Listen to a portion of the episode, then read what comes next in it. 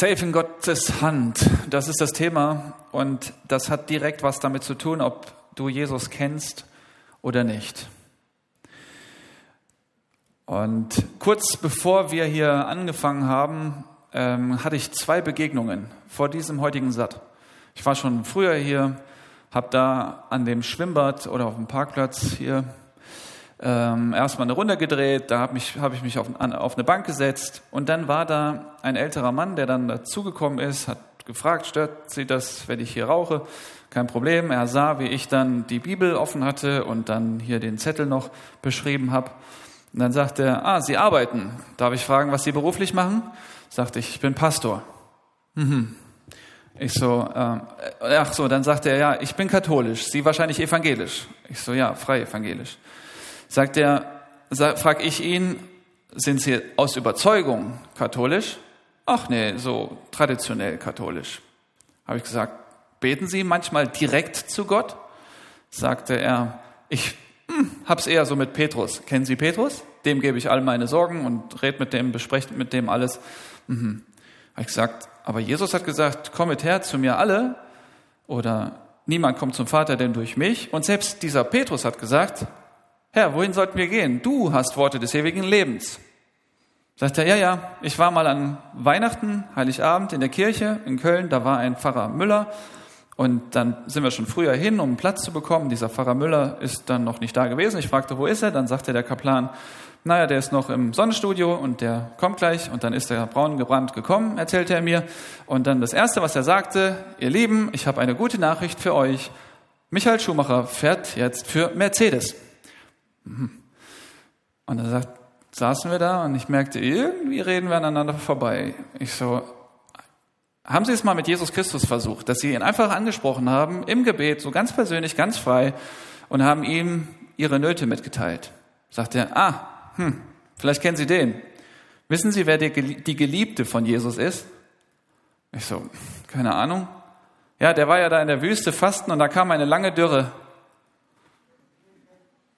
Und dann war das Gespräch vorbei, er ist dann gegangen und ich habe gesagt, glauben Sie an den Herrn Jesus Christus und Sie werden errettet sein. Und dann war er weg.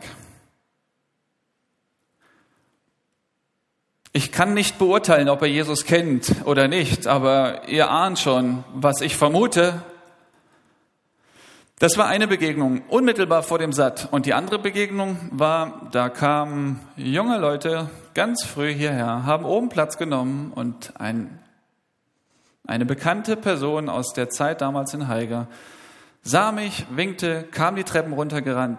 Da, David, David, ich muss dir was erzählen. Und zwar, ich suchte einen Praktikumsplatz, ich erzähle die Geschichte nicht. Keine Angst. Und ich dachte, zwei Menschen, zwei Geschichten, unmittelbar hier vor dem Satt. Bei der einen Person befürchte ich, dass diese Person im Alter von 85 Jahren Jesus nicht kennt.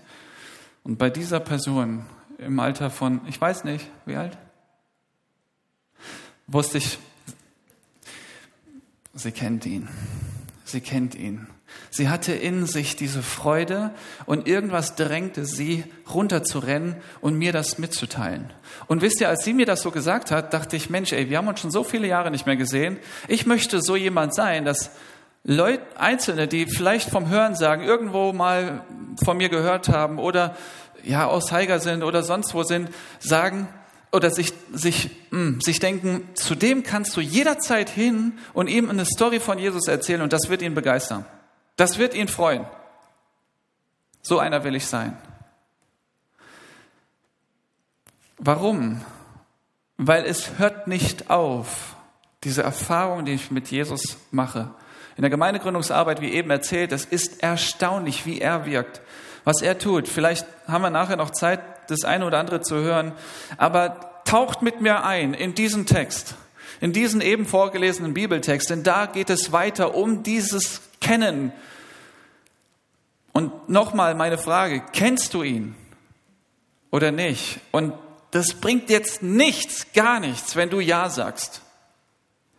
Lass uns mal eine Viertelstunde reden und dann werde ich dir spiegeln, was mein Empfinden ist. Wie gesagt, ich kann dich nicht beurteilen, ich werde dich nicht verurteilen. Das kann niemand, kein Mensch kann dem anderen sagen, ob er ein Christ ist oder nicht. Das sagt nur Gottes Geist allein. Bitte seid vorsichtig in der Jugendarbeit, Teenagerarbeit, Zeltlager, Jungscherarbeit, wo auch immer ihr mitarbeitet, seid vorsichtig damit, jemandem zu sagen, hey, du bist ein Kind Gottes. Du kennst Jesus. Vorsichtig, vorsichtig. Ich glaube, dass da die Institution Kirche sich etwas geleistet hat, was gefährlich ist. Den Kindern von klein auf einzureden, du bist errettet, du bist ein gläubiges Kind Gottes, du bist Christ. Vorsichtig. Nur derjenige, nur diejenige, die Jesus Christus kennt, der Jesus Christus kennt, persönlich, nicht vom Hörensagen, sondern in dieser freundschaftlichen Beziehung, der darf am Ende wissen, er ist safe in Gottes Hand. Und das will ich begründen. Ich habe eine andere Übersetzung, hier die Elberfelder Übersetzung, die ist noch mal ein bisschen näher am Urtext, deswegen arbeite ich gerne hiermit. Und das ist ein langer Text und da braucht es hier noch mal die Präzision in dieser Über Übertragung oder Übersetzung. Es war damals ein Fest der Tempelweihe in Jerusalem, das ist dieser Vers 22 aus Johannes 10. Da war dieses Fest der Tempelweihe in Jerusalem, es war Winter.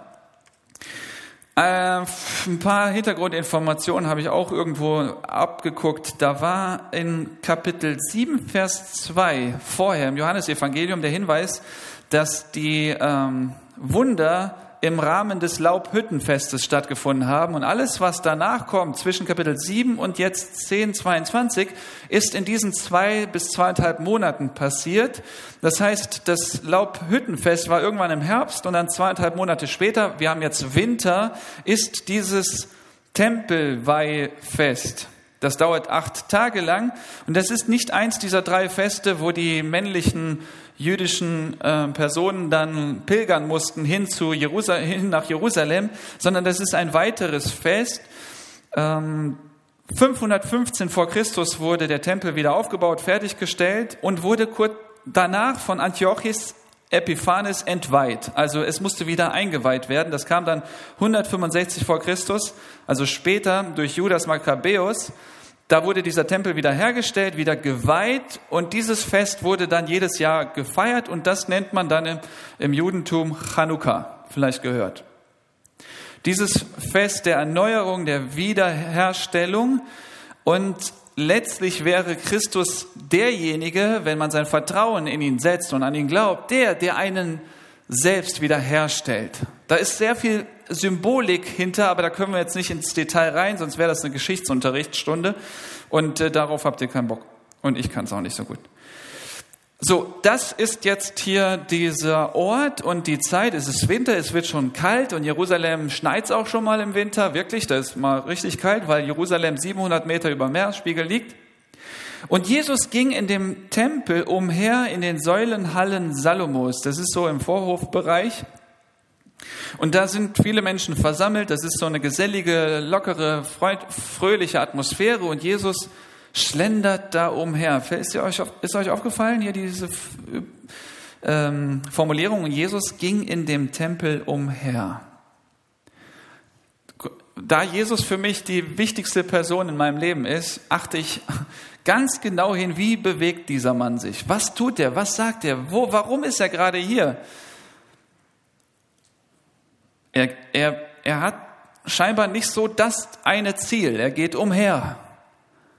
Aber für ihn, das weiß ich aus dem gesamtbiblischen Kontext, das weiß ich aus der Erfahrung mit ihm, aus dem Leben mit ihm, für ihn sind die Menschen immer das Wichtigste.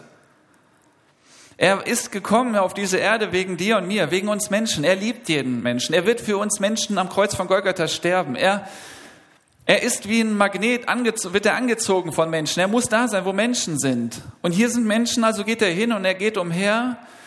Und das erinnert mich so ein bisschen an unsere Einsätze jetzt im Ahrtal. Ihr habt euch, ihr habt mitbekommen, dass vor mehreren Wochen dort im Ahrtal dieses, diese Flutkatastrophe war. Und wir in Euskirchen waren auch betroffen. Gott sei Dank sind alle unsere Leute aus der Gemeinde soweit wieder ähm, versorgt. Und als, dann habe ich in, entschieden, Mittwochabends nach Ahrweiler zu fahren. Hab mitbekommen von anderen Christen, die dahin mal hingefahren sind, Pavillon aufgebaut haben, Essen ausgegeben haben, jeden Tag und dann haben die das reduziert auf einmal die Woche und ich habe mich da eingeklickt, bin da mitgekommen und dann weiß ich von Jesus Christus ganz genau, er wäre da, er wäre da.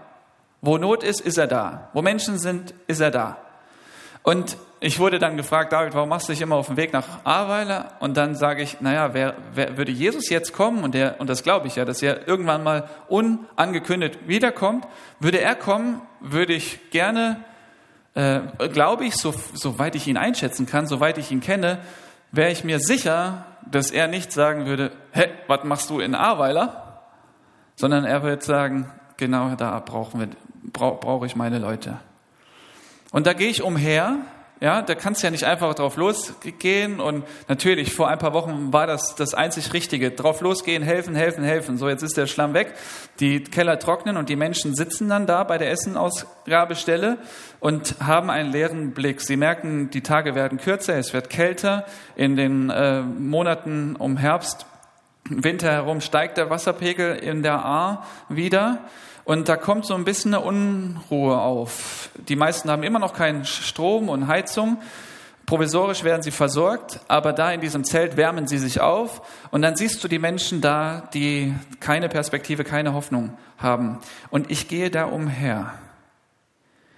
In dem Wissen, hier muss eine Person sein, die von Gott vorbereitet es gerade braucht, dass da jemand zuhört, dass jemand für die da ist.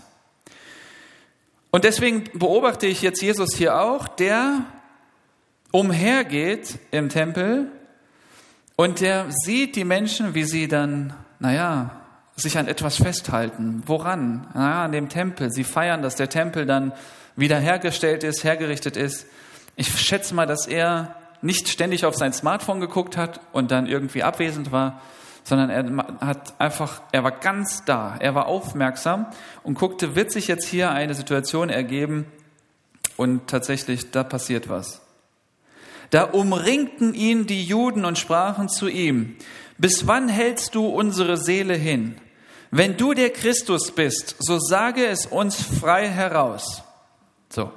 Er hat niemanden angesprochen, er hat niemanden geheilt, er war, er ging umher und dann kommen Menschen Juden, die ihn ansprechen. Bis wann hältst du unsere Seele hin? Das ist so ein bisschen vorwurfsvoll. Äh, das wird man verstehen, wenn man auch da wieder den gesamtbiblischen Kontext berücksichtigt. Wenn du der Christus bist oder Messias bist, so sage es uns doch frei heraus. Da muss man wissen, dass die jüdische Bevölkerung schon hunderte Jahre vorher, Jesaja zum Beispiel, 700 Jahre vorher, die haben dann versprochen bekommen, verheißen bekommen, da wird es irgendwann den Messias geben. Und dann wussten sie, wenn der Messias kommt, der wird uns befreien von der römischen Besatzung, der wird die Blinden sehend machen, Lahme können dann wieder gehen.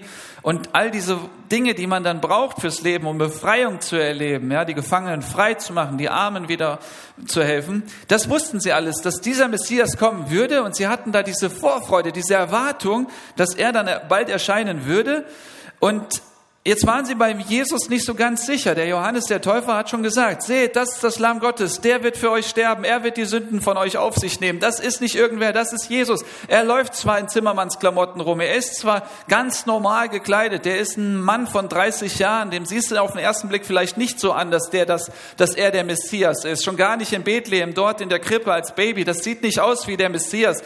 Wir stellen uns den Messias vor wie den Kaiser in Rom, der vielleicht so ein Talar hat, der so große Wagen, nee, Pferde hat und kein, oder Wagen, Pferdewagen oder wie auch immer und dass er dann daher kommt, so wie ein König. Aber dieser Jesus, und jetzt sagen sie ihn, äh, sie fordern ihn heraus, bist du das? Bist du der Messias? Und kann, es kann sein, dass es deine Frage ist. Du merkst, irgendwie ist alles ein bisschen gerade unsicher in dieser Welt. Dieser Virus macht uns fertig, die Regierung ist nicht so ganz eins noch immer nicht. Da ist in, bei dir zu Hause alles kaputt. Der Freundeskreis ist nicht so vertrauensvoll, zuverlässig.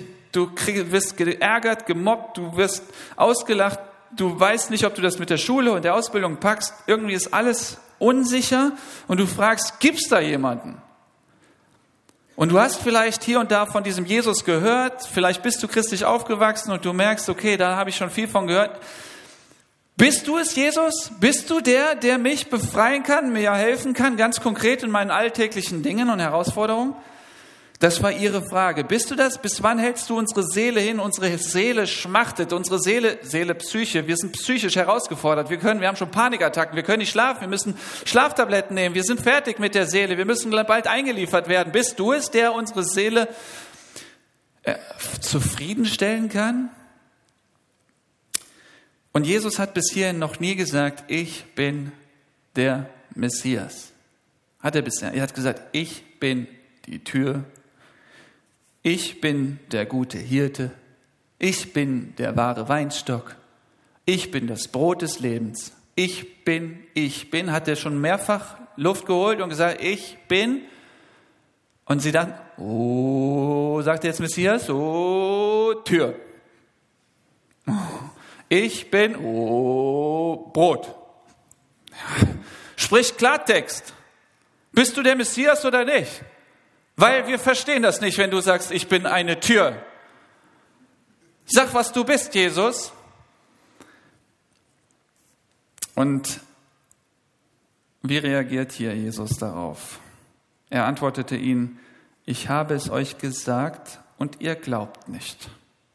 Jetzt habe ich gerade gesagt, der hat das nicht gesagt. Kannst du nachlesen, der hat nirgendwo gesagt, ich bin der Messias. Warum sagt er jetzt, ich habe es euch gesagt und ihr glaubt nicht. Er beantwortet es nachher selber. Die Werke, die ich in dem Namen meines Vaters tue, diese zeugen von mir. Aber ihr glaubt nicht, denn ihr seid nicht von meinen Schafen, wie ich euch gesagt habe. Jetzt könnte man suchen und wo, Jesus, wo hast du denn gesagt, dass du der Messias bist? Ich finde es nicht. Und hä? Was meinst du denn? So reagieren Menschen, die Jesus nicht kennen. Menschen, die Jesus nicht kennen, sie, sie blättern in der Bibel, das waren die Schriftgelehrten der damaligen Zeit, das sind Theologieprofessoren oder Studenten, das sind Menschen, die an Jesus nicht glauben und doch mit der Bibel arbeiten. Es gibt manche Pfarrer, es gibt manche Pastoren, die einfach an Jesus nicht glauben, aber die Schrift irgendwie weitergeben, die Bibel auslegen. Den kannst du den kannst du äh, bezeugen, dass du Jesus erfahren hast, aber sie kennen ihn nicht, also finden sie ihn nicht. Sie verstehen ihn nicht und da gibt es keine Kommunikation. Die anderen, so wie die junge Frau heute Morgen dann die Treppen runter, heute Abend die Treppen runtergelaufen ist, zu mir gerannt ist, da brauchte ich nicht erklären, dass Jesus der Messias ist. Sie wusste das schon, sie hat es mir selbst mitgeteilt. Und das ist das Schwierige hier. Ihr Lieben, wenn es um Jesus geht, müssen wir Unbeschreibliches beschreiben. Und wie sollen wir es tun? Wir müssen Unbegreifliches begreifbar machen. Wie soll ich das tun? Es ist übernatürlich.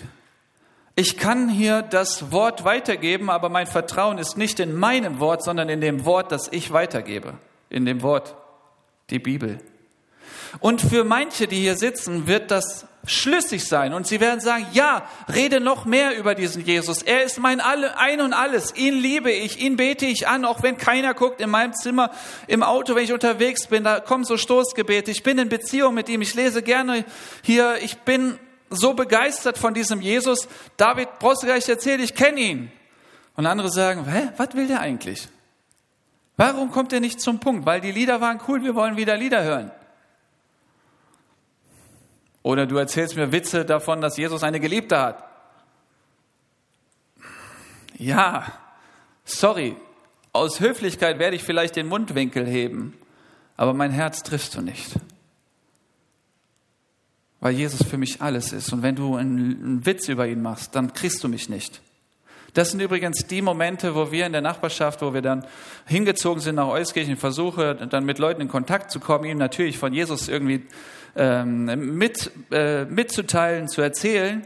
Und dann entstehen natürlich Freundschaften und wir sind dann unterwegs und unternehmen dies und jenes und man versucht irgendwie in Beziehung zu treten. Beziehung zu treten kennt ihr vielleicht, ja? Vielleicht sind einige von euch, die sind in Beziehung im Fußballverein oder anderen Verein oder keine Ahnung in der Schule. Ihr seid schon in Beziehung mit Menschen, die noch nicht glauben und ihr wollt denen über diese Beziehung irgendwann dann von Jesus mitgeben, ihm von Jesus erzählen. Das ist natürlich mein Ansinn. Ich kann nicht anders. Ich bin ja so begeistert von ihm, also rede ich von ihm. Wenn du begeistert bist von äh, BVB Dortmund, dann wirst du davon, das wird man irgendwann mitbekommen. Keine Ahnung.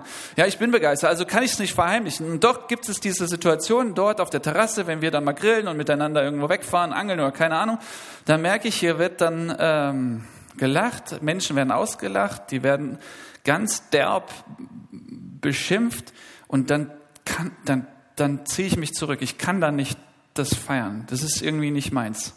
Und dann sagen die manchmal noch, ja, okay, hier ist der Pfarrer am Tisch, wir können, wir müssen gucken, was wir sagen. Und ich denke, erzählt doch, was ihr wollt, aber ich bin nicht, ich bin nicht dabei. Ich kann nicht, ich kann mich nicht mitfreuen, wenn Gott oder ein Mitmensch so derbe, ja, äh, beschimpft wird oder ausgelacht wird.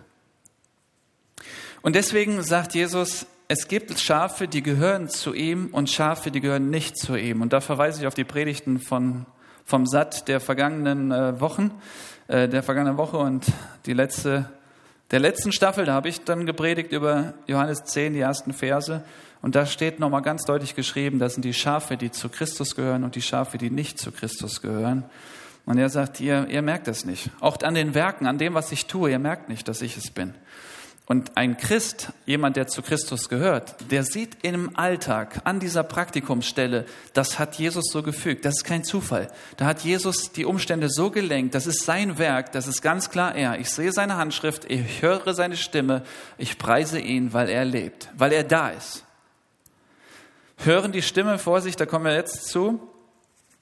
Aber ihr glaubt nicht, denn ihr seid nicht von meinen Schafen, wie ich euch gesagt habe. Und jetzt, meine Schafe hören meine Stimme und ich kenne sie und sie folgen mir.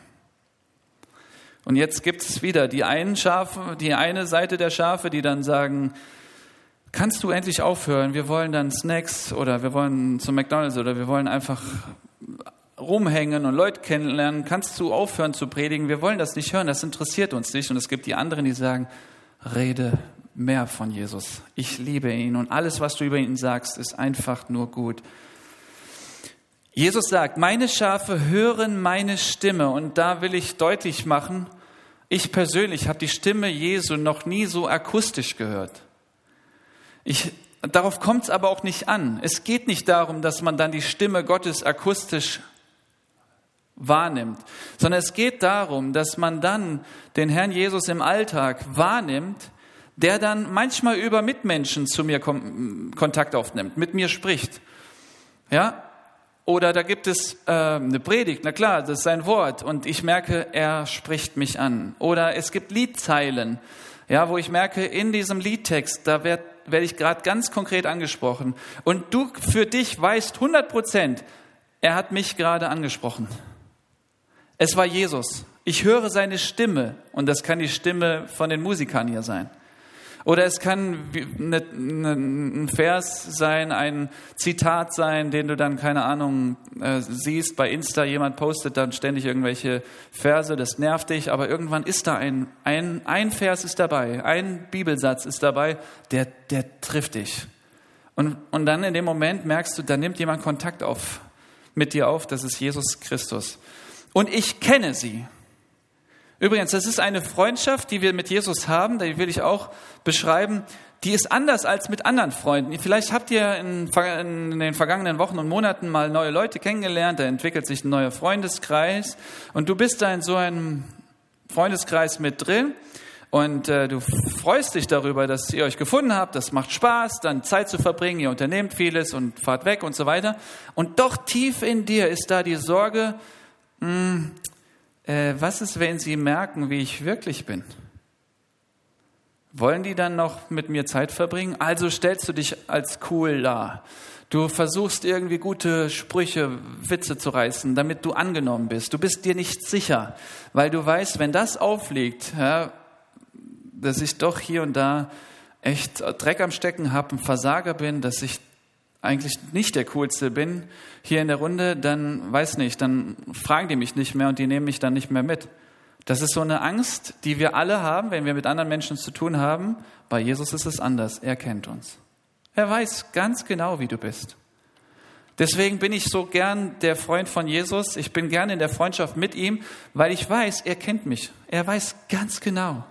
Er kennt, er kennt meine ganz schlimmen Gedanken, diese fiesen Gedanken, diese Reaktionen, die ich an den Tag lege. Er weiß, wie manchmal ich zornig und wütend werde. Er weiß das alles. Er sieht das alles. Und doch, und doch sagt er, ich bin dein Freund.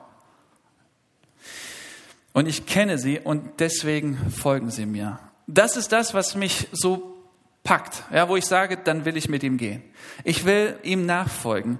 Ich will, ich bin jetzt 37 Jahre, wir, wir hatten hier elf Jahre in der EFG Heiger verbracht, jetzt in Euskirchen. Es hört nicht auf, interessant zu sein. Es hört nicht auf. Es kommt immer was Neues hinzu, immer eine neue Erfahrung. Und da muss ich sagen, dass, das gönne ich dir von Herzen. Deswegen macht mich das auch so fertig, dass manche, die ich dann hier erlebt habe in der Jugendarbeit oder beim SAT, dann irgendwann doch mit Jesus nichts mehr zu tun haben.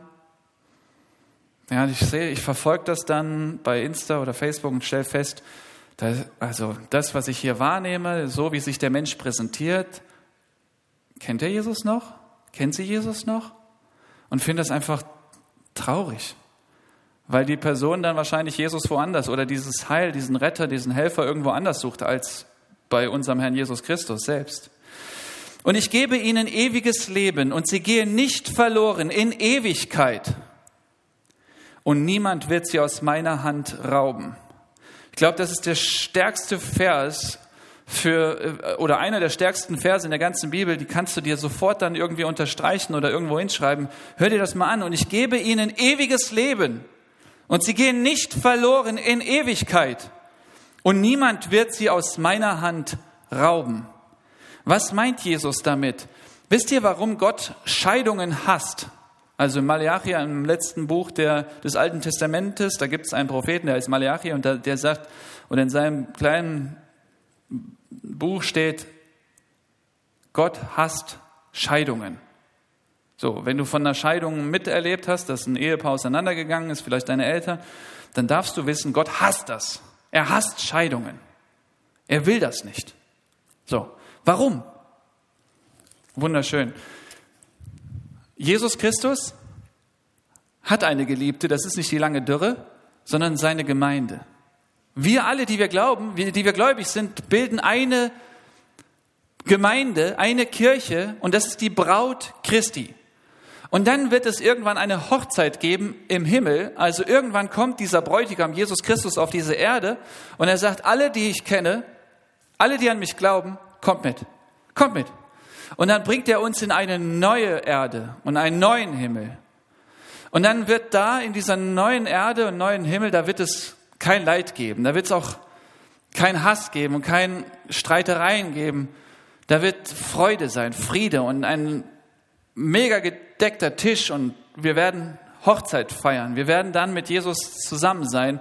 Also der, an den ich glaube und ihn ich sehe, den werde ich dann sehen, wie er ist, von Angesicht zu Angesicht. So, dann sind wir bei ihm und dann darf es, also, dann muss es ewig sein. Die Zeit im Himmel muss ewig sein. Kannst du ewig denken? Also, kannst du denken, wie Ewigkeit ist? Kannst du nicht. Ich auch nicht. Das hört, das sprengt unseren Kopf. Das geht immer weiter. Da ist kein Ende. Also, das, die Zeit geht und geht und geht und geht und kein Ende, kein Ende. So, warum? Warum muss das Leben im Himmel ewig sein? Warum? Warum darf es kein Ende geben? Weil Gott Scheidungen hasst. Er will nicht, dass diese Freundschaft zwischen Christus und seiner Gemeinde irgendwann ein Ende hat. Wir alle und vor allem die Kinder und jungen äh, Jugendlichen, die hoffen sehr, dass die Eltern niemals, niemals auseinandergehen. Da ist diese Hoffnung in uns, dass Freundschaften niemals auseinandergehen. Na klar, wenn, wenn du mit deinem Partner nicht zufrieden bist und egoistisch bist, wirst du sagen, ich hoffe, dass es auseinandergeht. Das meine ich jetzt nicht. Tief in uns ist eine Sehnsucht, dass das Ding, dass eine Beziehung, eine Freundschaft ewig geht und nie ein Ende hat. Stellt euch mal vor, es gäbe ein Enddatum im Himmel. Wir würden dann feiern und fröhlich sein und da gäbe es einfach dieses Leben, wonach wir uns sehnen, kein Stress. Und dann weißt du aber, naja, bald kommt das Jahr, weiß ich, 1 Million 907, irgendwas. Ein Dienstag, 16 Uhr ist vorbei. So. Ja, die Zeit im Himmel ist vorbei. So, du hast die Leute alle ins Herz geschlossen, du hast viele, viele Freunde und so, und du denkst, nein, das geht bald vorbei. Nee, ihr Lieben, es geht nicht vorbei. Es geht nicht vorbei. Es geht eine Ewigkeit. Und da will ich dir mal zusprechen, der du an Jesus Christus glaubst. Hey, das hier auf dieser Erde ist für dich die Hölle. Weil alles andere, was dann kommt, ist der Himmel. Für dich, der du Jesus nicht kennst, muss ich sagen, das hier auf dieser Erde ist für dich der Himmel. Was danach kommt, wird die Hölle sein. Und dann denkst du, was? Das sollte mein Himmel sein? Mit Corona? Und Maske? Will ich nicht. Dann komm zu Jesus. Dann nimm ihn an als deinen Retter. Dann sag Jesus, okay, ich vertraue mich dir an, ich glaube, dass du der Herr bist, dir will ich nachfolgen und wir können nachher dann nochmal ins Gespräch kommen, was das konkret bedeutet. Du kannst dein Leben Jesus heute anvertrauen. Er sagt, ich gebe ihnen ewiges Leben und sie gehen nicht verloren in Ewigkeit und niemand wird sie aus meiner Hand rauben. Ja, da kann, da gibt's Leute, die dann hier an dieser Stelle sagen, wie, dann kann man, kann man nie verloren gehen? Kommt man dann nie, nie mehr, nie, nicht in die Hölle, wenn man ein Übergabegebet gesprochen hat, wenn man sich taufen lassen hat? Ist safe dann? Safe in Gottes Hand? Kann ich dann machen, was ich will? Kann ich dann einfach gelistet sein in einer Kirche und dann mein Leben so austoben, wie ich möchte? Wer so redet, kennt Jesus nicht. Meine Frage an dich, stell dir mal vor, Jesus hält dir gerade die Hand. Keine Ahnung, du steckst im Schlamm drin, ja, oder im Wasser und du kommst nicht raus und er reicht dir die Hand. Wie fühlt sich das für dich an? Ist er so ein fieser Spielverderber, der dir die Hand so feste drückt, dass du eigentlich Schmerzen hast, aber sagst, okay, lieber lasse lass ich mich retten, aber ich will nicht mit dem irgendwie kommunizieren, weil für mich scheint er so wie so ein strenger, gesetzlicher Gott zu sein. Oder fühlt sich das für dich so an, als ob das genau passt und du merkst, das ist eine Hand der Liebe, die warm ist, die dich rauszieht und die dich dann nicht fallen lässt, sondern umarmt. Oder drittens, ist die Hand so lasch, kalt, dass du selbst immer halten musst, aber eigentlich fühlst du da keine Gegenkraft und hast die ganze Zeit Angst, wieder zu fallen. Welches Gottesbild hast du? Wie stellst du dir Jesus vor? Ich will dir sagen, diejenigen, die Jesus kennenlernen, die mit ihm gehen, werden mit den Jahren immer mehr merken, Jesu Hand ist die Hand, die meine Hand umfasst, mich rauszieht, nicht drückt, auch nicht unterdrückt, nicht zu lasch ist, sondern genau so, dass ich fühle, er liebt mich. Und ihr Lieben, da kann ich nicht denken, das kommt nicht in meinen Kopf rein, dass dieser Jesus irgendwann dann sagt, blub, hab losgelassen, ich kann es nicht denken. Er ist ein lieber Vater, der doch nicht mich fallen lässt. Und sofern ich an ihn glaube, ihn liebe, wird er mich doch nicht fallen lassen. Und wenn da jemand kommt, der mich rauben will, wie es hier steht, aus seiner Hand, und dann werde ich noch mehr hoffen, dass er mich hält, weil ich kenne meine Kraft. Irgendwann halte ich, lasse ich los, wie jetzt bei der Flutkatastrophe. Da gab es Menschen, die dann von dieser Flut so gedrückt wurden, die hielten noch fest an diesem Mast. Sie hielten, hielten, hielten und dann kam schon die Feuerwehr und rief zu, halten Sie fest, halten Sie fest, wir sind gleich da, wir sind gleich da. Und da konnte der Mensch nicht, der Mann nicht mehr. Von ihm habe ich dann nachher gehört, der lässt los, winkt noch und fällt in die Fluten. So nicht, ihr Lieben. Jesus, er sieht dich. Und wenn jemand kommt, eine Flut kommt, irgendein Feind kommt und dich zieht, dann wirst du merken, er hält dich. Und niemand, niemand kann dich aus seiner Hand rauben. Und jetzt werde ich zügiger durchgehen. Mein Vater, der sie mir gegeben hat, ist größer als alle und niemand kann sie aus meiner Hand, aus der Hand meines Vaters rauben. Jetzt haben wir die Hand Jesu, die Hand des Vaters. Sie halten mich fest. Ich und der Vater sind eins. Und da, ihr Lieben, da habt ihr vielleicht auch durch die kirchliche Prägung hier und da immer wieder von Gleichberechtigung gehört. Gott Vater, Gott Sohn, Gott Heiliger Geist. Im Namen des Vaters, des Sohnes und des Heiligen Geistes. Und dann gibt's Leute, die sagen, ich bete mal ein bisschen zum Vater, ein bisschen zu Jesus, ein bisschen zum Heiligen Geist, damit keiner beleidigt ist, dass man jemanden übervorteilt. Also versuchen wir, dass da Gleichberechtigung ist, in einer Welt, die auf Gleichberechtigung aus ist. Nein, nein, Du kannst zu Jesus beten und der Vater ist zufrieden, der Geist Gottes. Du kannst zum Vater beten und Jesus und der Geist sind zufrieden. Du kannst zum Geist beten und Jesus und der Vater sind zufrieden. Warum? Das sind Freunde. Die drei sind Freunde. Da wird doch, wenn das gute Freunde sein, nicht der eine sagt, boah, die beten immer zu dir.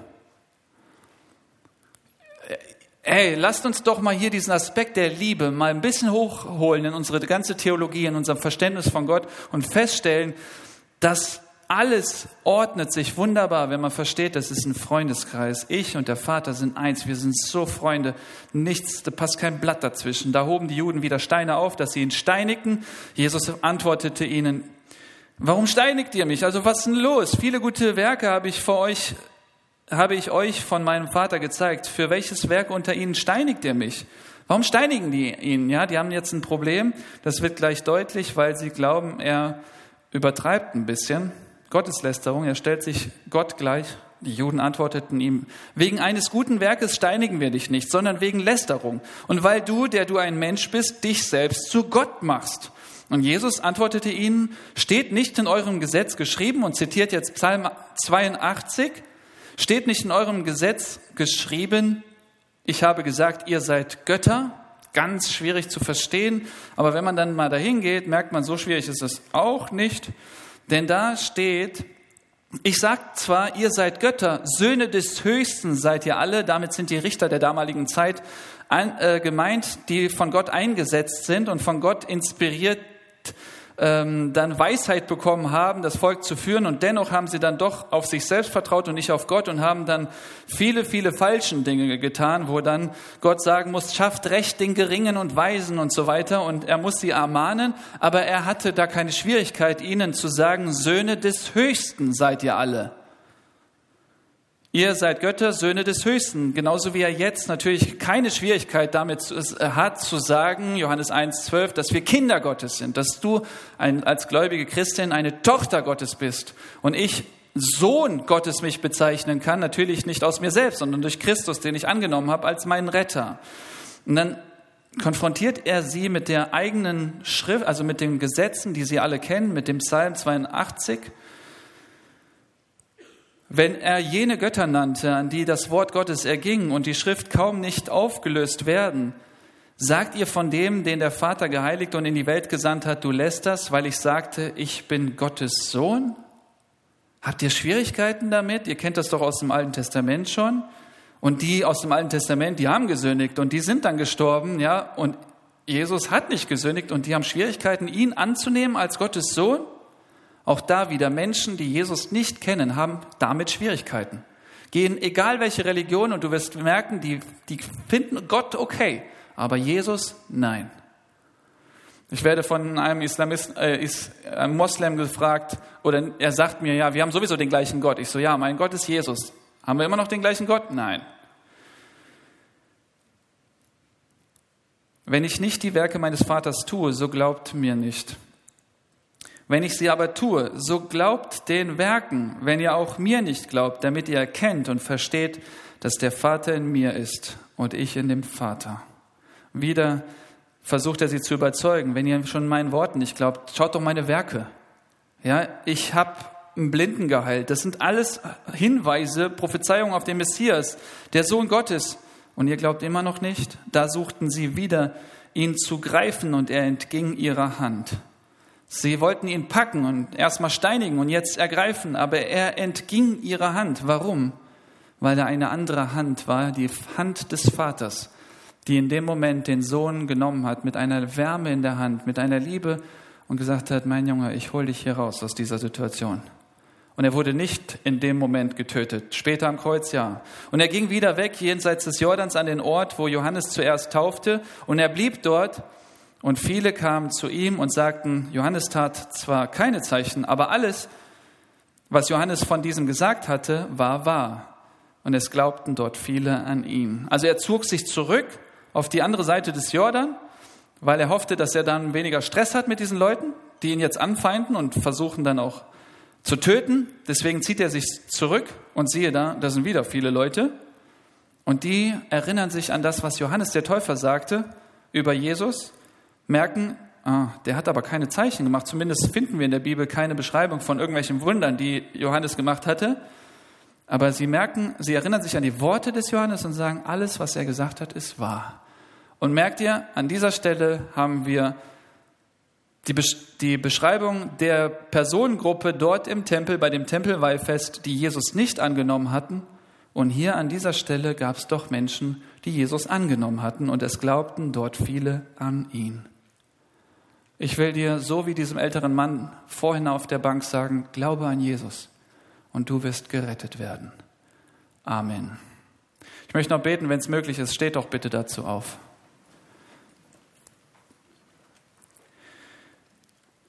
Herr Jesus Christus, ich danke dir für diese Leute, die hier sind. Herr, du siehst das Herz von jedem Einzelnen. Jesus, und ich hoffe natürlich, dass hier alle im Raum dich kennen, aber nur du kannst es beurteilen. Und der jeweilige ahnt schon oder erkennt schon, ob er in Beziehung und Freundschaft mit dir ist oder nicht. Jesus, und jetzt bitte ich dich, dass du durch deinen Geist die Herzen erreichst. Herr, bitte schenk heute eine Bekehrung, dass jemand umkehrt von seinem falschen Weg und dir nachfolgt. Jesus, ich bitte dich, schenk eine Wiedergeburt, dass hier jemand ist, der dich kennenlernt, weil du ihn so hörbar ansprichst, dass er deine Stimme endlich das erste Mal hört. Vielleicht durch die Lieder oder was auch immer. Jesus, ich bitte dich, dass in der kommenden Woche das alles nicht irgendwie in Vergessenheit gerät, sondern dass viele noch darüber nachsinnen, ob sie dich kennen oder nicht. Und Jesus, dass manche sich neu auf dich einlassen. Ich bitte dich, dass du Wunder schenkst, dass viele, viele errettet werden und wir in der Ewigkeit im Himmel so viele sind, Jesus, und dass kaum jemand, niemand in der Hölle ist. Darum bitte ich dich in Jesu Namen. Amen.